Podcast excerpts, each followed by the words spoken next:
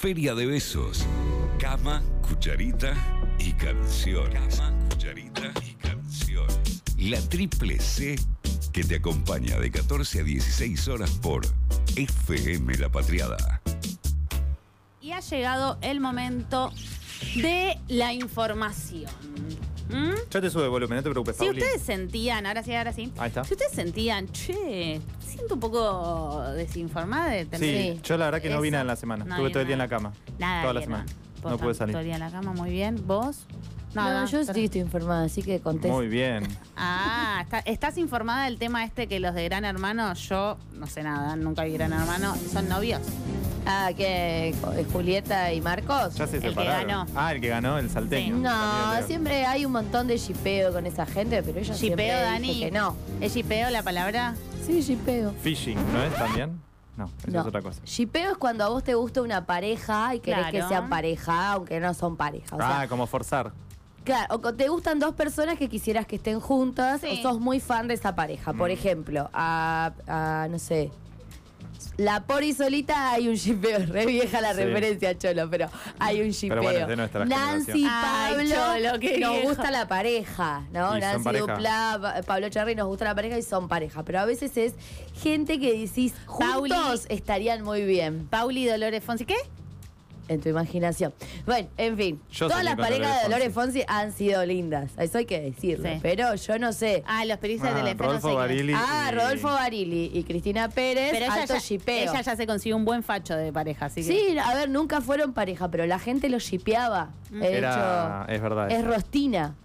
Claro. Rostina, Rodolfo Barili y Cristina Pérez son Rostina. Sí, pasaba, No. por ejemplo, también, me voy a la Muy década. bueno, es, esa me encanta hacer eso. como Bueno, Brangelina. Eh, col- Claro. A ver, haceme con Riquelme y Palermo. No, pero ellos dos ni se quieren. Ah, pero por no- ejemplo, no, se puede no, no se puede shipear. Mm, por ejemplo, en los 90 estaba, eh, cuando estaba muy de moda Friends, estaba, era Ross y Rachel. Y es Claro. como, no se vieron. ¿Sabe, ¿Sabe lo que leí? Que en realidad, porque ya estamos en el momento informativo, vamos a informar de cosas que pasaron sí, hace no, 20 pero- años. Sí, sí. Ok. Eh, porque así funciona esto, porque hay gente que está llegando recién ahora. ¿Estaban llegando a Friends? Decís vos, Sí. que hay gente que está llegando recién a Y Friends. diciendo tal? como, che, esta serie, ¿por qué tanta gente blanca? ¿En qué país viven? Pero hay un par de extras que son. No, extras no. Solamente una novia de Ross. Ah, sí, sí. Solamente Ross tuvo una novia eh, de afroamericana. Pero no La es así el mundo. Bueno, está En bien. Nueva York me parece que hay un poco The más repartida Apple. la población. Y después Ni- lo que ves, claro, es que es Nueva York. Sí, era un chiste, chicos. Ah, Bueno, Besaba. porque- Estaba siendo irónico, pero no, nadie la agachó. na- no me la, Nadie la- la no agarró. entienden mi ironía, Bueno, la carajo, verdad qué que no. mierdas. Voy a callarme hasta que Seinfeld termine. estaba un poco más actualizado, si se ponen a pensar. Vas a hacer una defensa No de vi mucho Seinfeld Seinfeld, pero no quiero- Friends. sí, no quiero Somos empezar a team pelear. Friends acá. Sí. no, yo amo ambas, pero quiero decir, igualmente, bueno, nada, de- un día charlamos sobre eso que me gusta, eh, ¿qué, qué team somos?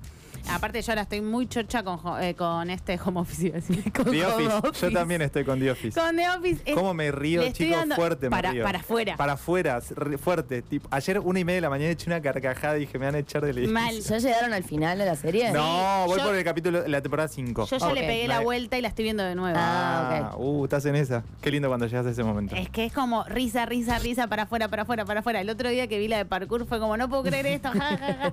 Pero muy para afuera la risa, eh, sí, sin, sin, Es muy bueno, es muy Qué bueno. alegría que te sin da. estímulo. Sí, exacto. Pero bueno, volviendo un poco a estos años, a esta década, pues la verdad que nos fuimos a series del pasado. sí, vamos al 2023. ¿Qué En pasó esta semana, En Pauli? otros programas hablan de cosas actuales y nosotros acá haciéndonos la gente moderna hablando de cosas viejas. Bueno, chiques, hace un ratito hablábamos de Patricia Bullrich.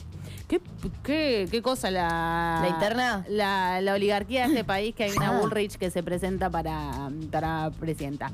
Bueno, una interna picante la del oficialismo, ya lo vimos la vez pasada, ¿no? En donde, bueno, dijeron, Scioli, toma para acá y lo patearon. Mm. Se fue para el otro lado. Eh, igualmente vieron que se abrazó Daniel eh, Scioli y Massa. Lo fue a buscar a, a Lo la fue a puerta del buscar, le dijo, che, perdón. Rari ese gesto. Pero bueno, Hicimos la política esto. son gestos. Pero necesario también, en- o sea, porque era necesario después lo que pasó, a cinco Mm. días de ese cierre de lista, que se den ese abrazo, que en algún punto responde a esa búsqueda de unidad, de bueno, está bien, listo, te perdono, sos el, preside- el candidato a presidente, con, Epa, precandidato. ¿Se te escapó? Precandidato Ah. eh, de presidente, cargo de presidente. De del Unión por la Patria. consenso de Unión por la Patria. Entonces en eso, bueno, se dan abrazos. Está bien. Yo Se dan creo- abrazos. Yo creo que es un gesto necesario y después se verá qué sucede. Y aparte también basta de pegarle a Scioli, o sea, abrácenlo y dejen, dejen de garcarlo. No, ¿Te imaginas? Cholo. Todos juntos en un despacho. Cholo mordiendo banquina. Bueno, entonces, eh, la acidez, risa la acidez de nuestro operador no tiene límite alguno. Para, recién caí, boludo. Ay, bueno, ¿viste? Ahora entendí, boludo. O sea, bueno, volviendo No, entonces. muy fuerte, no. E- Esta es una amarilla para vos. Tenés una opción más de jugar en este Cholo. partido. Te van a cancelar. Para mí, no sé si- bueno, volviendo. ¿Qué pasa en la oposición, chiques? Todo ¿Qué pasa? mal. Se están dando con de todo. Bullrich le dijo a la reta, básicamente, no tenés moral alguna. Uh, Quiere Le- todo por un voto, dijo. Quiere todo por un voto, le ha dicho de todo porque la reta le dijo, mira, yo quiero hacer algo, lo de Macri, lo que hizo Macri no es suficiente, yo quiero hacer algo mejor, dijo el tipo, bueno, No, habló de fracaso. del Ah. fracaso, muy bien. Y entonces ahí Burrich le dijo, este es un descarado, bueno, le, lo adjetivó por todos lados, eso por un lado, pero además... Bullrich, que se hace la diferente a la reta, pero la verdad que demoniza la educación pública de la misma manera. Mm. ¿no? Porque sabemos eh, la gestión de, de la ciudad en términos de educación.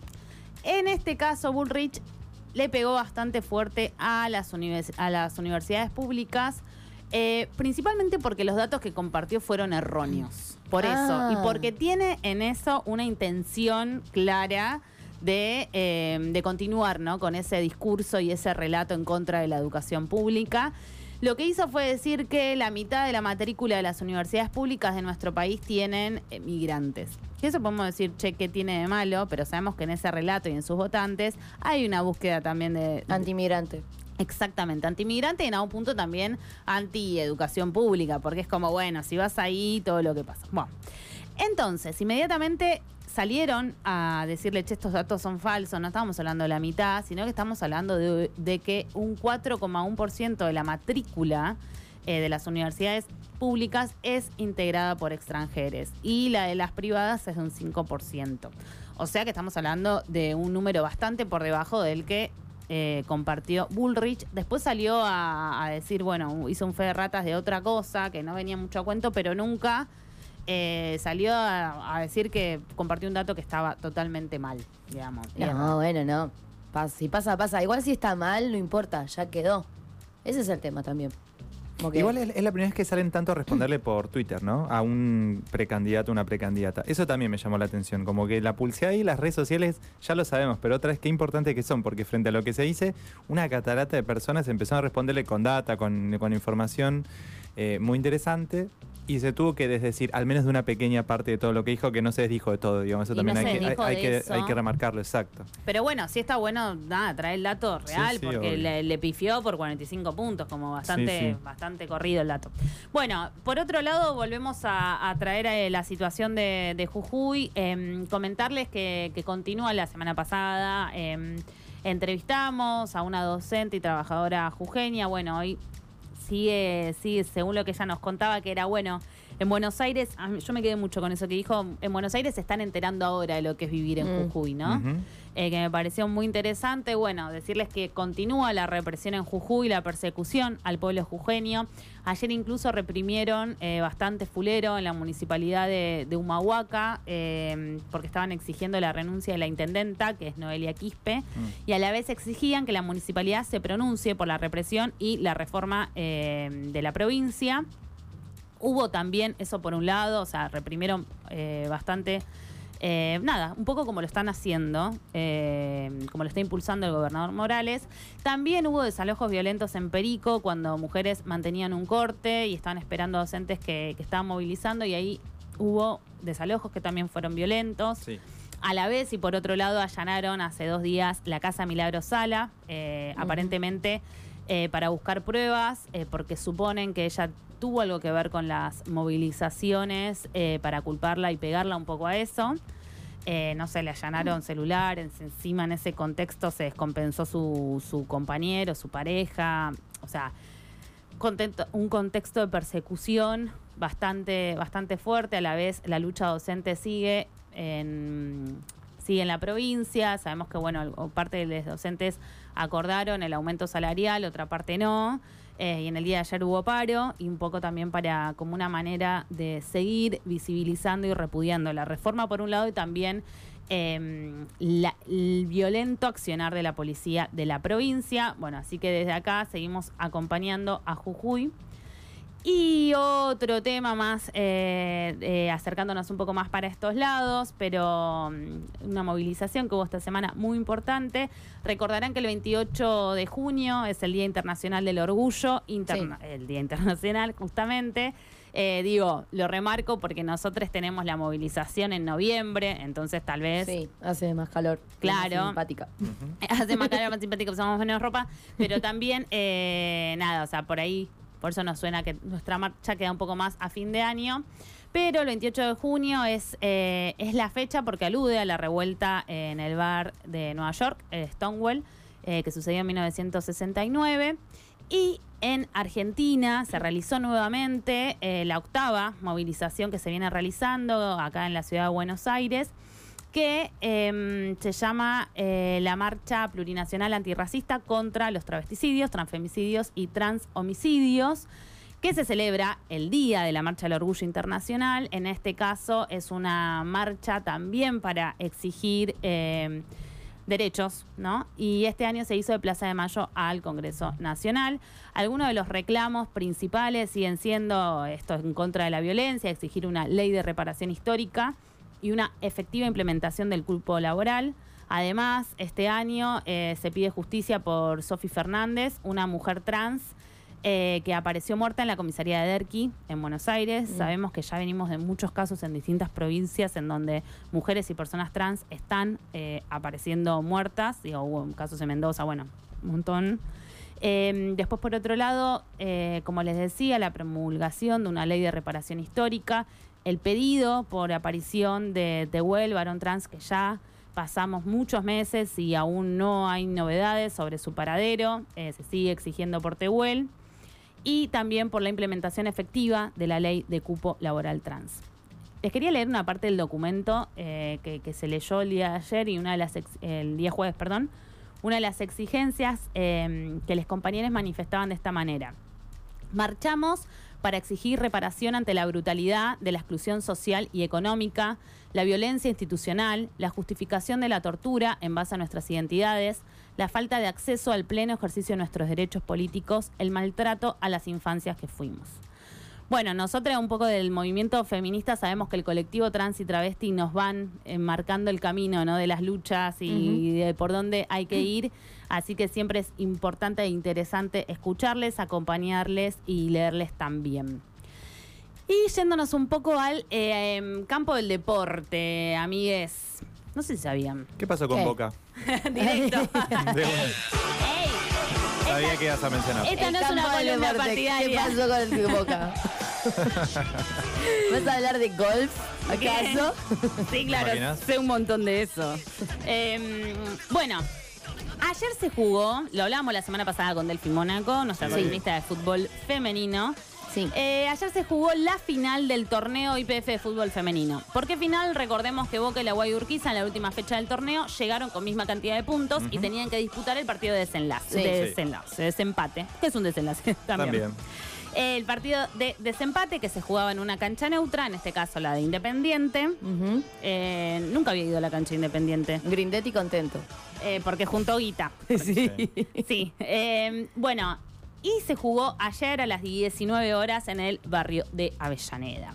Bueno, ¿quién ganó? El es barrio, un barrio. raro. Bueno. es una localidad Sarandí es un barrio, en todo caso. La gente de Avellaneda feliz. porteña. Porteña de miércoles. Bueno, bueno, che, para que yo no nací necesariamente acá, pero bueno, sí, ya soy una porteña de mierda. Bueno, eh, se jugó en Avellaneda, específicamente en la cancha de Independiente. Sí. Y ganó Boca por 1 a 0 contra la Guay Urquiza.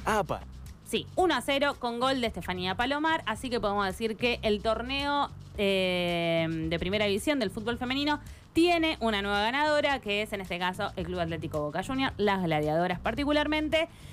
Y se consagran así como tricampeonas.